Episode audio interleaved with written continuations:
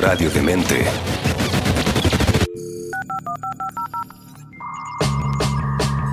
El primer podcast hacker de Chile. y uno de los primeros de Latinoamérica. Gabriel Bergel nuevamente abre los accesos para que dialoguemos Compartamos y descubramos más. sobre ciberseguridad Esto es 8.8 en radiodemente.cl. 8.8 es auspiciado por Movistar Empresas. Transformemos los cambios en oportunidades.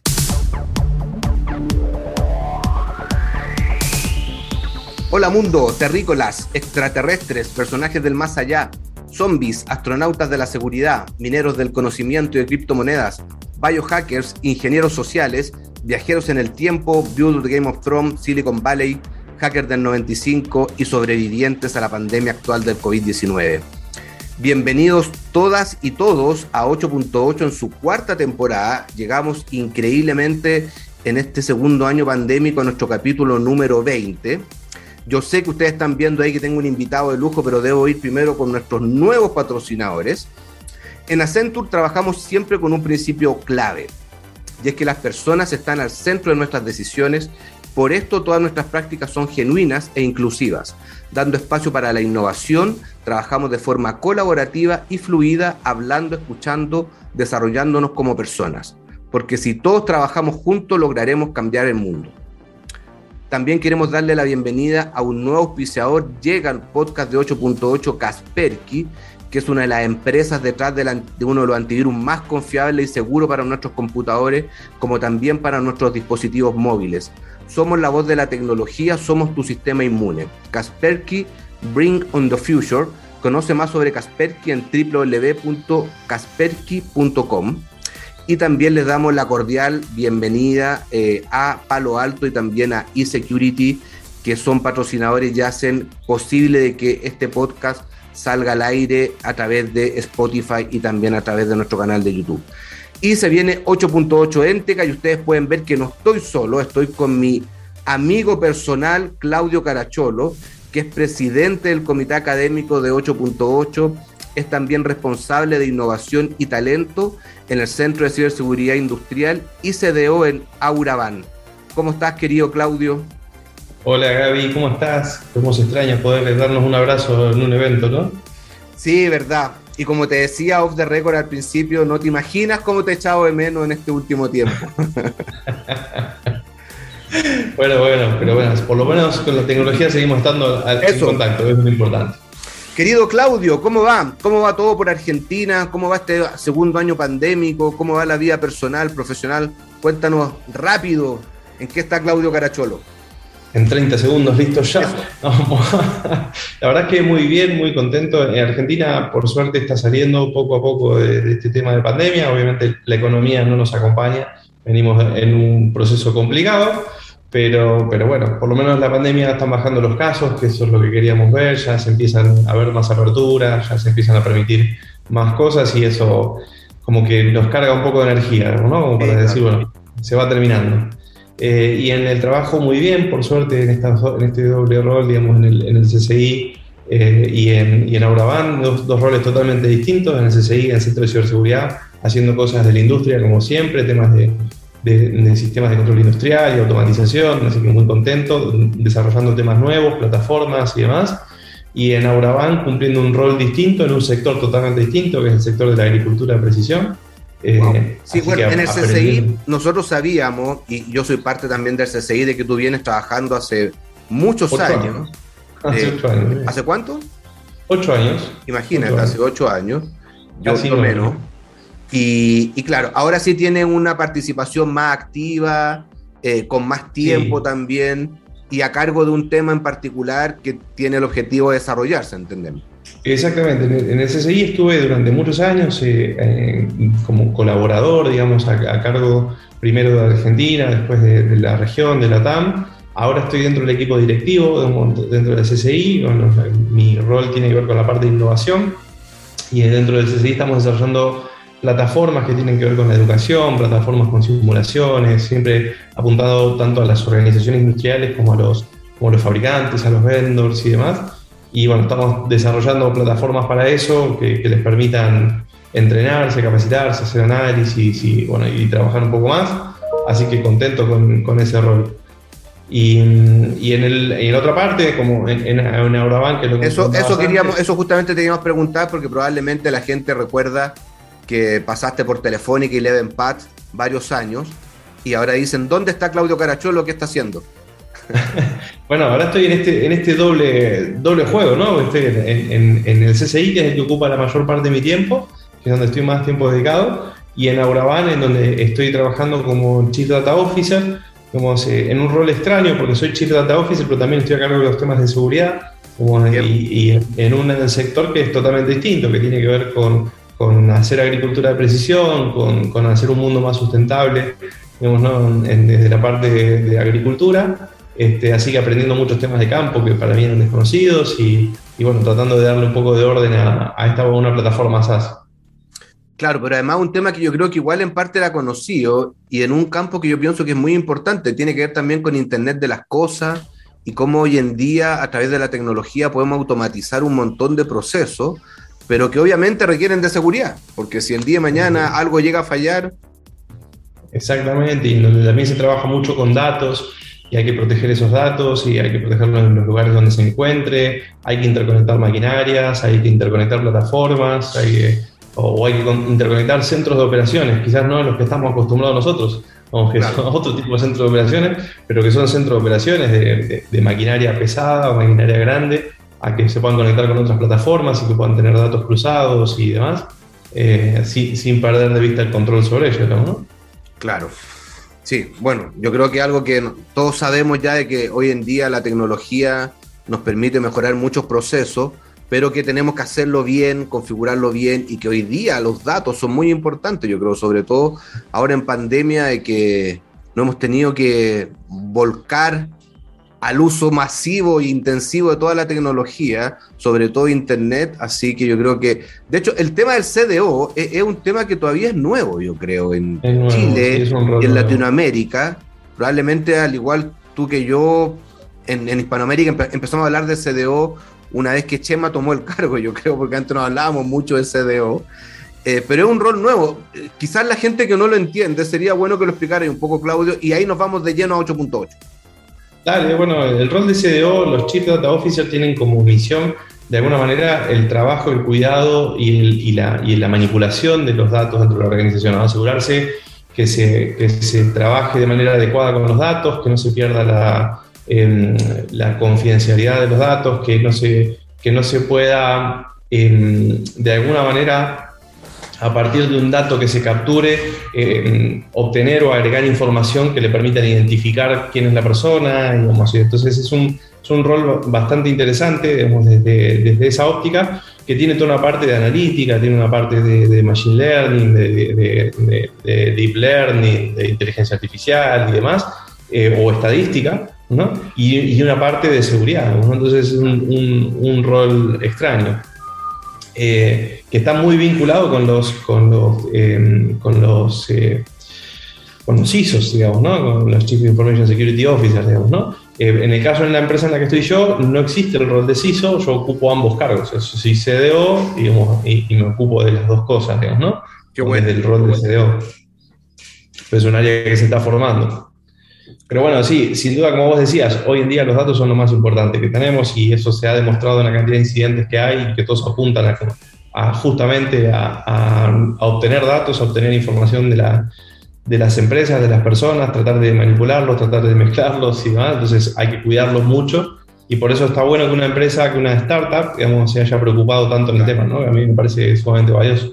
Y de hecho me plantea desafíos nuevos eh, que espero en algún momento poder eh, tener algo, algo totalmente distinto para presentar en la 8.8. Claro, de hecho la gente ya te echa de menos, yo creo, en la 8.8. Eh, el año pasado tampoco estuviste, así que yo creo que la gente ya no los va a cobrar. Y bueno, sigues trabajando también voluntariamente con nosotros en 8.8 en un trabajo súper importante, que es dirigir el comité académico, me imagino con una tarea difícil. Eh, y a 11 años no sé qué tanto ha cambiado. Eh, Y lo que quería comentar contigo era un poco las charlas, o sea, las charlas que vienen este año. No sé si nos quieres comentar algo en particular del proceso de este año, del Call for Paper. Sí, en, el proceso de este año, bueno, una de las cosas que nos pareció muy interesante es que hubo charlas muy, muy buenas digamos, eh, para elegir. Em, como siempre, incentivamos a que se sigan presentando más charlas, sobre todo em, nos gustaría que haya em, más estudiantes que presenten proyectos, ideas, que, tengan, que estén eh, estudiando, presentando o analizando objetivos, que haya más chicas que quieran presentar charlas técnicas y, poder aportar, porque siempre, siempre son muy valoradas, están pasando justo por aquí con una corneta. Este, pero independientemente de eso, todas las que se han presentado, realmente nos ha gustado el esquema y cómo se ha presentado, ha mejorado mucho la forma de presentar las charlas, eso se nota que, al tener que presentar tantas charlas online, eh, la gente se ha animado un poco más a escribir y a darle un poco más de, de contexto a la charla para tratar de explicarlo. Algunos no, algunos siguen siendo muy vagos para escribir, pero, pero hay muchos que han escrito y, han tratado de detallar más sobre a qué han apuntado, por lo cual estuvo muy interesante el proceso de selección. La, votación fue bastante unánime, no, no hubo mucho debate, eso es, eso es poco común, normalmente debatimos un poco más, pero esta vez fue, salió casi redondo las puntuaciones de las charlas, así que hay muchas charlas de las que están elegidas que son charlas que todo el comité queríamos ver. Qué bueno. Y, es increíble cómo se repiten. Yo justo vi hoy día que también la ECO ya empezó a anunciar sus charlas.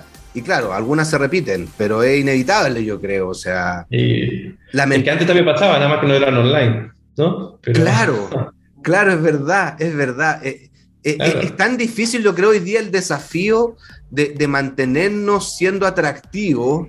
Eh, con charlas de calidad, con expositores buenos, considerando que hoy día hay tantos eventos virtuales. O sea, eh, es difícil la tarea. Y, yo creo que también estamos ya un poco saturados. Entonces, por lo mismo, nosotros en 8.8, tú lo sabes muy bien, queremos volver, pero ha sido difícil, no es tan simple volver. No, no es tan simple. Para los expositores también es difícil, es un proceso complicado, porque también repetir la misma charla en 3, 4, 5 eventos, eh, no tener el feedback de la sala, ¿no? porque uno, cuando vos vas a dar una charla 3, 4 veces en distintos países, en distintas conferencias y demás, eh, lo lindo de la charla es, además de la charla, es compartir, que, tener feedback, referencias. Es la energía que se crea con el público. Eso, eso. Eh, y en estas charlas virtuales es un poco más cortado, ¿no? Entonces eso a los expositores también los cansa mucho. Por eso hay expositores que normalmente se presentan y estos, en estas charlas, tanto la ECO como a nosotros, como, como en un montón de otras conferencias, en forum y demás, eh, ha sucedido exactamente lo mismo, ¿no? que, hay oradores que normalmente se presentan que este año no se han presentado. Uno que dijeron, voy a descansar, ya está. Y, conozco varios que dijeron, no, yo no doy charlas virtuales. Y no han hecho charlas en dos años. y, me parece súper válido. Bueno, de hecho hay conferencias que han decidido no hacer las conferencias durante dos años. Visay Las Vegas. Eh, bueno, no, Visay Las Vegas este año hizo, claro, pero otra... Este you, Shot the Sheriff paró, dos años, ha parado. Son decisiones válidas también, claramente. Sí, claro. Y, es que es, lo que justo te iba a preguntar, ¿te ha tocado ya la posibilidad de volver a dar una, charla presencial? Eh, bueno, semi, digamos, me ha tocado dar una charla. Auraban hizo un evento eh, propio, digamos, para clientes, digamos, y, ese evento fue mixto, digamos, entonces hubo una parte presencial y una parte virtual. En la presencial para mí fue muy extraña porque fue en, un hotel de, Buenos Aires, que es un hotel donde normalmente se hacen conferencias y las salas están llenas y hay un montón de gente y más. Primero ir después de dos años y era raro, era una sensación extraña. Eh, y segundo, estar en una sala donde está prácticamente vacía porque tenés que mantener los espacios, las distancias y todo esto. Era extraño, era muy extraño. Pero es lindo, es lindo volver a dar una charla, es lindo terminar una charla y que la gente se acerque, y, te, haga algún comentario, o no, verle las caras mientras estás hablando y, saber si, si, entendieron o no entendieron, digamos, que esto en la pantalla no lo puedes ver, es muy difícil. Sí, yo siempre pienso que debe ser lo más cercano a lo que siente un artista, un cantante, una banda de música cuando toca en el escenario, yo creo. Eh, que es justamente eso, la complicidad con el público, las miradas y todo eso cuando te hacen preguntas. Yo mi primera charla también que di fue en la Academia Politécnica Militar, como para 30 personas y estaba alucinado. Era como si nunca en mi vida hubiera dado una charla y se notaba así como en mi energía y eso, porque claro, es muy distinto estar sentado frente a un computador. De hecho, esta misma conversación sería totalmente distinta si estuviéramos los dos presentes. O sea. Claro, claramente. 100% distinta, claramente, claramente. Este, pero bueno, hay que, somos así, ¿no? Somos de seguridad y tenemos que adaptarnos. nos hemos adaptado a los cambios de tecnología, nos hemos adaptado a los nuevos ataques, a las nuevas vulnerabilidades todo el tiempo y nos, adaptamos a una pandemia también. Esto así, así tiene que funcionar. Oye, Clau, y como si fuéramos comentaristas deportivos, vamos a revisar qué te parecen los dos días de 8.8. Eh, y podéis, podéis, obviamente, comentar sobre los jugadores, sus jugadas, que son las charlas. Partimos con Chema Alonso, un amigo, ¿no? Un amigo que ahora se unió más justamente a la 8.8 a través del directorio también y no te imaginas lo que me costó eh, conseguir que Chema se diera un tiempo para dar una charla. sí me lo imagino, sí me lo imagino, claramente. Yo creo que tú sí te lo puedes imaginar. Yo sí me lo imagino. Igual tengo que hacer un comentario, vamos, porque tú sabes que con el público de la 88 tengo esta relación especial de hablar siempre de fútbol. Entonces veo que quieres hablar de fútbol en una agenda y no hablar de Chile y Argentina, por motivos obvios, evidentemente, pero no importa, sigamos con la agenda, no pasa nada. Bueno, cuando quieras podemos hablar de Colo Colo y River. está muy bien, está muy bien. Bueno, me alegro mucho ver que Chema, que Chema arranca dando una charla que abre uno de los días, el primero particularmente, que abre la conferencia. Este, es, lindo tenerlo de vuelta en, la conferencia, la verdad que siempre eh, ha tenido una llegada muy linda con el público, con, mensajes claros de Sudamérica. Es lindo que sea él quien, quien abra este evento y está bueno que, siendo parte ya de, la 8.8 también eh, tenga este espacio. Y, con una charla, porque quizás a ti también te pasa, como decía recién, que claro, ya si no muchas veces no tenemos ya tanto tiempo para investigar y hacer cosas nuevas. A Chema le pasa un poco lo mismo, así que había participado con nosotros dando entrevistas, pero ahora sí da una charla, que fue una charla que dio hace poco en una conferencia también en, en Europa, pero tú sí sabes cómo me costó conseguir este tiempo. Así que yo creo que partimos de manera muy bien. Eh, y bueno, yo no sé si tú conoces después a David Melnick, yo tengo la suerte de conocerlo, porque es parte del board de ISC Cuadrado y probablemente te recuerdes, pero David, él, formó una empresa que se llama weblife.io y que se la compró Proofpoint. Y, y, la verdad es que, bueno, David lleva toda su vida trabajando en, en ciberseguridad y yo creo que la charla que nos viene a contar es muy buena, porque básicamente se trata de cómo armar una startup de ciberseguridad y venderla, en este caso la vendió en 60 millones de dólares a Proofpoint. Bueno, yo no tengo la, oportunidad de conocerlo a David, pero conozco la historia, conozco la empresa, de, qué se trata, no, tuve la oportunidad de charlar con él. Y me parece que va a ser una charla muy motivacional. Me parece que este va a tener un aporte distinto al resto de las charlas, porque más allá de lo que va a contar, no va a contar la receta mágica y, y, porque no hay, yo creo. Cumplir, no, Y menos en una empresa de ciberseguridad pero sí va a contar su experiencia, digamos, y eso son las cosas que valen, obviamente, ¿no? Es cómo, lo vivió, qué cosas, qué errores cometió, qué, qué cosas le salieron bien, digamos, ¿no? Eh, y eso es lo que uno aprende porque tiene, cada uno tiene que vivir su experiencia en una empresa de este estilo. Tal cual. Bueno, la charla que viene de Nikhil eh, fue parte del Call for Paper y la verdad es que yo la encuentro súper interesante. Yo no sé si tú tuviste tiempo, yo, yo revisé hace poco el perfil de, de Nikhil y es increíble toda la experiencia que tiene en cloud, en arquitectura, en contenedores, en ciberseguridad. Así que yo creo que es una charla muy actual. Esta es una, esta es una de las charlas que creo que salieron más votadas, digamos, porque por el perfil de Nikhil, digamos, porque nos parecía que podía aportar mucho, sobre todo porque es un tema muy actual, el tema de, Kubernetes, digamos, es un tema que, que, claramente hay que explorar, hay que trabajar, hay mucho por mejorar, hay muchos cursos hoy que apuntan a, a, desplegar Kubernetes, pero muy pocos que hablen sobre temas de seguridad con profundidad. Así que bueno, tenemos muchas expectativas con esta charla, de, que puede ser un, un, un gran aporte a la comunidad. Sí, lo mismo en la charla que venía después, que viene después de Pedro Fortuna, Pedro Fortuna. Eh, que yo no lo conocía, la verdad. Eh, después que me puse a investigarlo, me di cuenta que era uno de los fundadores de Hot Scambler y también su actual CTO, y también se le sumó el doctor Jasvin Nagra. Y, y, claro, cuando uno lee el tema, quizás es un tema un poco antiguo, pero creo que la mirada que nos vienen a dar ellos es bastante actual.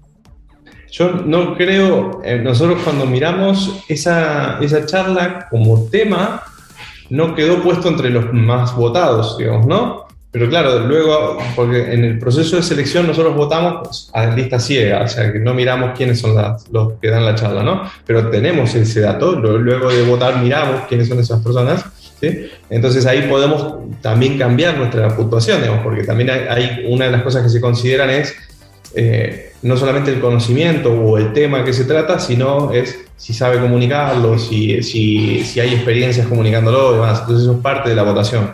Eh, y cuando vimos quién era, dijimos, primero vamos a investigar, porque yo realmente no, no, no tenía su nombre en mente, pero me sonaba, realmente me sonaba. Es como el nombre de una película, de un actor de película. Claramente lo confundí, no era quien yo pensaba que era, eh, pero, claro, pero nos parecía una charla que, que, puede tener un gran valor, ¿no? Eh, por lo que tú decías, simplemente porque la, la mirada es lo que va a ser diferente. Oye, Clau, ¿y conocías a Javier Bernardo, eh, que es argentino? Javier Bernardo lo conozco de referencias, no he tenido trato con él, ¿no? O por lo menos tú sabes que soy muy malo con la memoria. Sí, muchas veces nos pasa que sin, sin, darnos cuenta bien conocemos un montón de gente y conversamos con un montón de gente y después a mí por lo menos me pasa que se me olvidan los nombres y eso. A mí también, o, o por ahí me acuerdo el nombre y no me acuerdo la cara y después cuando lo junto digo, ah, es la misma persona. Este, claro. eso, eso, también me pasa. Este, bueno, de Javier Bernardo sí tenía buenas referencias y bueno, y el tema, el tema de salud me parece que es un tema que está siempre ahí en nuestra mente, entonces hay que hay que mirarlo y hay que prestarle atención, ¿no? Sí, lo mismo con Rafael, tampoco tengo, creo, creo que no tengo el placer de conocerlo. Él trabaja en Fluida Tax en Colombia. Y, y, también me gustó mucho su charla cuando la vi elegida, yo creo, porque es bueno que la gente de la comunidad latina participe y que puedan participar y, y además exponer sus temas, yo creo. Así que lo encontré súper bueno no es el único de la zona que va a participar, ¿no? Al otro día también tenemos. De hecho, tenemos de, la región, digamos, ¿no? Eh, pero sí, claramente es una charla que, también nos pareció que podía ser interesante, que, está bueno mm, tener esta, esta, diversidad en la conferencia, eh, eh, esta diversidad de visión, me refiero. Vamos, entonces creo que, mm, que podía aportar valor y bueno, eso es un poco lo que se votó en el comité. Claro, y la última charla yo creo que aunque... No lo conozco. aunque trataran de votar de manera ciega, sin pensar en el expositor ni nada, yo creo que solo el nombre de la charla ya indica quién podría ser. Memorias de un perito informático forense, volumen 8 yo me atrevería a decir que partimos en el volumen 1 en 8.8, supongo. No, sé si. No, sé si. No, lo recuerdo, la verdad. No, no sé si. Partimos en el volumen 1, no tuvimos la continuidad. Me parece que hubo algunos en el medio que no, las, que no se dieron. ¿sí? Eh, pero sí, sí, sí, sí, partimos desde el principio con esa, con esa charla. Este, así que bueno, Lorenzo, un amigo conocido eh, de la casa o por toda la comunidad, un amigo mucho tiempo, una persona muy querida. Así que bueno, eh, no había mucho que comentar sobre el aporte de él. La charla seguramente, más allá de, un buen contenido y de una buena historia, va a ser una charla divertida como siempre. Hay que esperarla ahí a ver si aparece alguna foto tuya o mía en su charla. Tiene posibilidad de réplica además. Claro, acá no hay réplica, acá no hay réplica en este caso. Oye, Clau, y partimos el segundo día con una leyenda. ¿Tienes la oportunidad de haber estado con Richard Stallman o haber visto alguna de sus charlas? Ah, estuve, estuve en charlas de él, estuve con él, no creo que él registre los momentos en los que he estado con él, porque había más gente, obviamente, entonces no, no, sabe que estuve con él, pero estuve con él. Esa es, no, no, no puedo... ¿En Argentina, en Buenos Aires? En, en, Buenos Aires y en una conferencia en Estados Unidos, que no recuerdo cuál, que estuve con él no recuerdo en qué conferencia, pero sí, cuando estuvo en Buenos Aires estuve, eh, estuve en su charla. Em, pero bueno, sin, duda es una leyenda, no hay mucho que agregar, digamos, ¿no? O sea, él hay que sentarse y escucharlo. Como cuando habla. libre, tu libertad y tu ciberseguridad. Yo le adelanto a, todos los que nos van a ver y nos están escuchando que dura dos horas su charla aproximadamente. Pero bueno. Y va a ser polémico. Son esas charlas magistrales, yo creo. Y, insisto en la misma parte, y polémica, porque siempre va a haber mucha gente que no va a estar de acuerdo con lo que él dice, que lo va a criticar y demás. Y, usted no, y no tiene por qué estar de acuerdo, ¿no? Es, su visión, y lo que es interesante es escuchar su visión, ¿sí? porque se lo ganó. Claro, tal cual. Y, y, tener conversaciones con él y todo eso es toda una experiencia. Yo vengo conversando con él hace dos años y les debo decir que es toda una experiencia increíble. Eh, bueno, a Sebastián García sí lo conocían, me imagino. Esa, experiencia deberías, deberías documentarla en algún momento. Sí, voy a hacer algún post en algún momento, en algún blog por ahí, yo creo. Pero muy buena, lo, he pasado muy bien, la verdad, conversando con él. Seba García, tengo el placer de conocerlo, es un, es un gran profesional, una persona con mucha capacidad analítica realmente, eh, además es una gran persona, así que la verdad que me alegra mucho, él es, eh, bahiense, si no me equivoco, creo que es de Bahía Blanca, creo que nació allá, no estoy seguro. Cuéntanos un poco la historia de él, eh, de cómo llegó a, trabajar allá a República Checa y todo eso.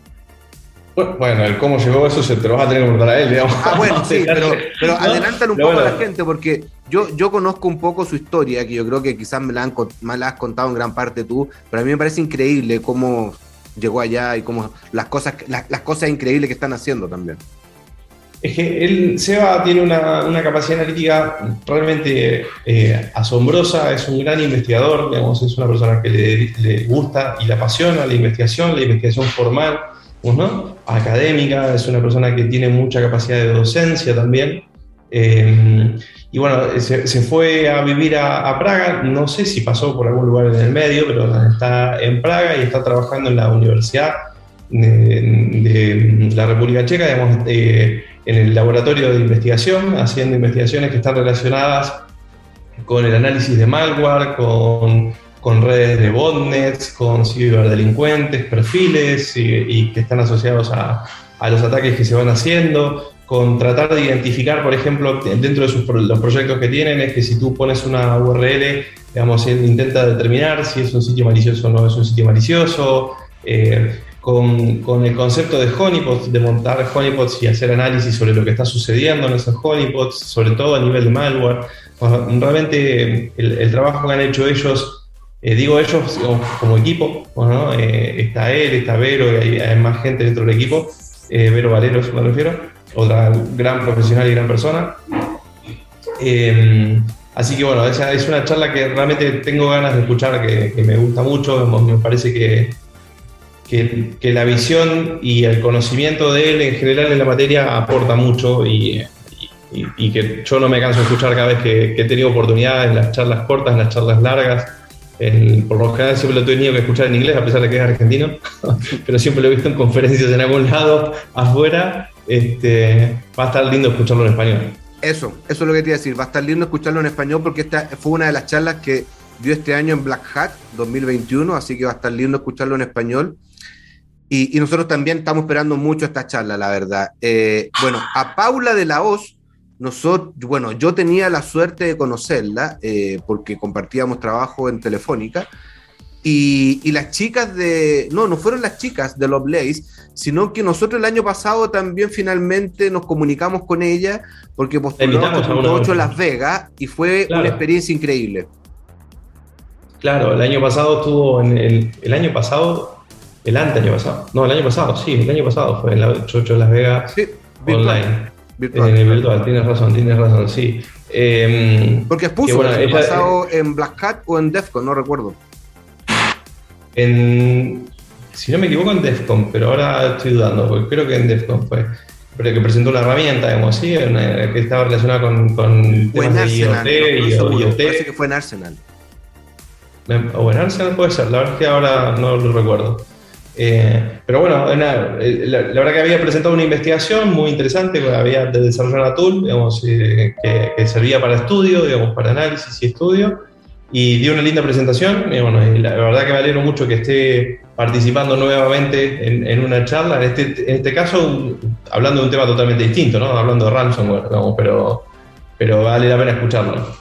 Sí, y representando ahí a todo al, al poder femenino, Exactamente, exactamente, exactamente.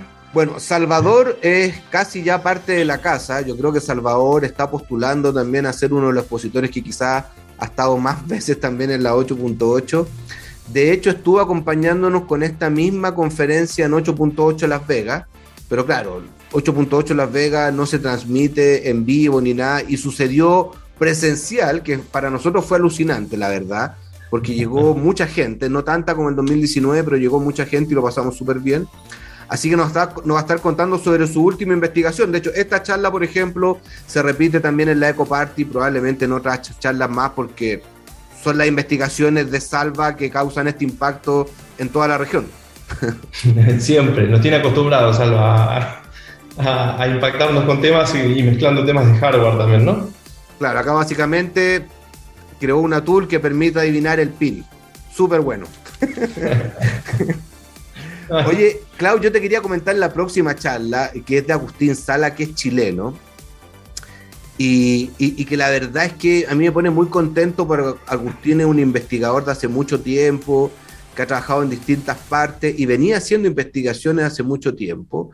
Y, la verdad es que cuando él quedó seleccionado estaba súper contento y me decía, esto es alucinante, haber estado eh, primero como, como, como asistente como asistente a la 8.8 y ahora que justamente Agustín está haciendo un, doctorado, eh, tuvo la posibilidad de trabajar con los profesores del doctorado y hacer esta investigación. Yo, yo encuentro que eso es increíble, o sea, y, lo digo porque para que la, gente más joven se motive, eh, muchas veces también los que no son tan jóvenes, pero que yo creo que siempre hay oportunidades en algún momento de hacer alguna investigación y de postularle a una conferencia y que este es un proceso que tiene que partir en, alguna, en algún momento y que va a ser igual como muchas otras cosas, que va a ser intentar, intentar, intentar hasta que finalmente sale aceptada la charla. Exactamente. Yo no recuerdo si años anteriores Agustín se había presentado. No. Yo creo que no. Yo creo que no. Sí, no estoy seguro. Puede que sí, puede que haya sido rechazado. Vamos a preguntarle a Agustín ese día hay que preguntarle, hay que preguntarle. Yo la verdad es que no, recuerdo haberlo visto. Me llamó mucho la atención el, eh, planteo de su charla, como está muy relacionado con el tema de, Machine Learning y el Threat Detection, digamos, ¿no? y, habla eh, sobre metaheurísticas y sobre, sobre distintas implementaciones de algoritmos y demás. Me parece que es una charla diferente a todas las que, las que estaban planteadas eh, me gusta mucho que sea chileno y que haya una charla chilena en representación y, motivando, que es algo que siempre venimos diciendo, ¿no? que, queremos que haya más postulaciones chilenas para, para, el evento. Si bien hay, no son tantas y, la verdad que yo sigo diciendo lo mismo cada año. Para mí hay grandes exponentes en Chile, grandes investigadores y, deberían animarse más a presentarse a esta charla quizás se presentan para otras y no se animan a presentarse a esta, ¿no? A veces uno le tiene el temor de presentarse en su propio país, en su propia casa y demás, pero, pero creo que tienen mucho para aportar y deberían hacerlo. Tal cual. Y yo creo que incluso es una experiencia que podría contar el mismo Diego, porque yo creo que postuló varias veces, varias veces fue rechazado, pero ya no es la primera vez que está en 8.8. Diego, Diego Spitia, dices tú. Tal cual. sí, bueno, en el caso de Diego, digamos, por, por, relación y por justo en el tema que va a presentar ahora Diego, la charla y demás, yo no voto, digamos, porque, porque de hecho estuve involucrado en ese proyecto, digamos, dentro de, dentro de la, la historia cuando estábamos en Telefónica, en el Pad, como yo era el, el, jefe de laboratorio de la TAM, digamos, el coordinador de laboratorio, de laboratorio de la TAM y estuve a cargo de ese proyecto. Este, así que bueno, cuando vi la postulación me, me aparté y ahí tengo dos temas para decir. Primero, mm, que Diego es un gran orador, digamos, y, la verdad que el proyecto vale mucho la pena, es un proyecto que, que me ha gustado. La, idea del proyecto viene de, Carlos Ávila, otro compañero y amigo de nosotros, eh, que fue el que un día en un bar, en, el bar de un hotel, somos en, en Madrid, eh, me contó su idea y dijo, me gustaría hacer esto, y bueno, a partir de ahí le empezamos a dar forma. Y, ahí empezó, empecé por mi lado a pedirle muchas modificaciones, como, como siempre. Lo recuerdo. Este, y bueno, y la verdad es que quedó un lindo proyecto y me alegra mucho que, el resto del comité haya votado por esta charla porque creo que, que tiene mucho para aportar a la comunidad como, como software libre. Sí, y, y qué bueno lo que cuentas tú también, que cuando hay ese tipo de conflicto de intereses también existe un proceso como para para no participar de esa votación. Algo que es súper bueno y que probablemente nunca lo habíamos hablado. No, bueno, no sé si lo habíamos mencionado en algún momento, por ahí no, digamos, pero para mí es clave que eso suceda, digamos, ¿no? que, si tenemos que, votar y, hemos participado en el proyecto, o son amigos y demás, no participemos de eso porque se quita transparencia al proceso, digamos, ¿no? Entonces, eh, por, eso mantenemos este formato. Y, cerramos la conferencia con Dimitri, eh, que también no estoy seguro, creo que es la primera vez que Dima está en 8.8 eh, en esta versión de Chile, si había estado presente en otra, pero la particularidad de esta charla, yo no sé si tú lo recuerdas, que había sido también elegida el año 2019, pero Dimitri no pudo estar presente, porque fue el año 19, el año 2019 fue el año que tuvimos que cambiar la conferencia por el estallido social de Chile, entonces la hicimos en diciembre y su charla había sido elegida, pero no se pudo presentar porque no pudo viajar por el cambio de fecha. Mira, qué memoria que tienes, ¿eh? Yo no me acordaba de ese detalle. Y fíjate cómo será que volvió a quedar la charla. Es que Dima, es que a mí me pasó que Dima me escribió y me dice, oye, Gabriel, este tema ahora volvió con fuerza, entonces voy a volver a mandar el paper. Y yo le digo, sí, claro, dale. Porque justamente me dice que ahora justamente se reactualizó la investigación. Y bueno, ahora quedó. Así que yo creo que tenemos un cierre de lujo. Mira. Y tú dices que, ¿sabes qué no recuerdo? Yo este, recuerdo estar compartiendo momentos con, con Dimitri en, la 8.8, en alguna comida y demás, pero ahora me hiciste dudar, digamos. Yo para mí me había dado charla de la 8.8, ¿eh? no, puede ser que no, ¿sabes cuándo estuvimos con Dimitri? Y tú te recuerdas probablemente que también fue en 2019, fue en Valparaíso, para el evento que se hizo en el Congreso. Ah, ¿Te acuerdas? Ahí está. Ahí, está. ahí, fue, ahí tuvimos en una cena y todo eso pero Dima, por distintas razones, nunca había estado en la 8.8 Chile. Eh, sí estuvo en, estuvo en 8.8 Andina y en otras versiones de 8.8 centro regionales, pero no en Chile. Eh, y esa vez, el 2019, quedó y lo conversamos y todo, y no podía viajar. Eh, y ahora volvió a postular la charla y bueno, virtual ahora que, así que tiene todavía pendiente hacerla presencial. Mira qué bueno, mira qué bueno. al fin entonces va a quitar esa marca. Tal cual. Oye, Clau, y se nos pasó volando el programa. De hecho, nos demoramos un poquito más, pero la idea justamente era comentar la, agenda que viene para el viernes y sábado. Eh, volver a conversar contigo, saber cómo estabas, en qué estabas. Así que fue súper bueno el programa, de verdad, se nos pasó volando. Yo, como te dije, eh, también podemos pedir alguna canción que a ti te guste. Si tiene algo en mente, yo por el momento voy a sumar dos canciones a la lista.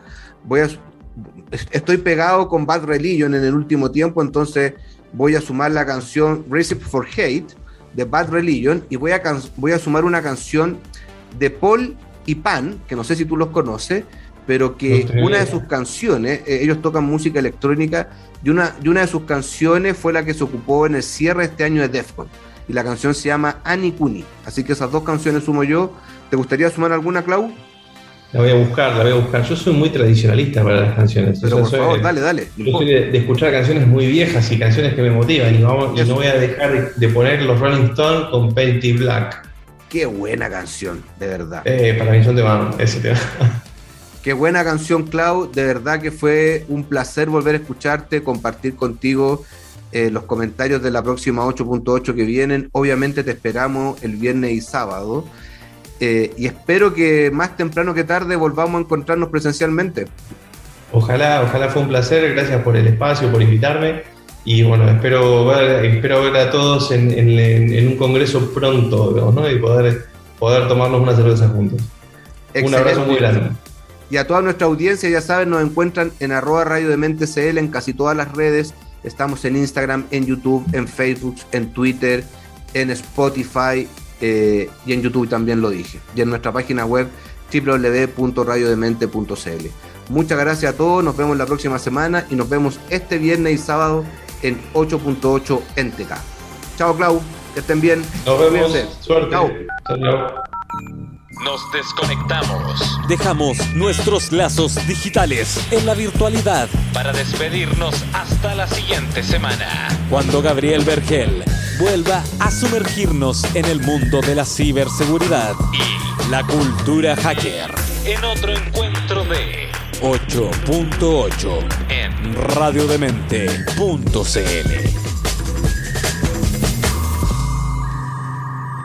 8.8 fue auspiciado por Movistar Empresas. Transformemos los cambios en oportunidades.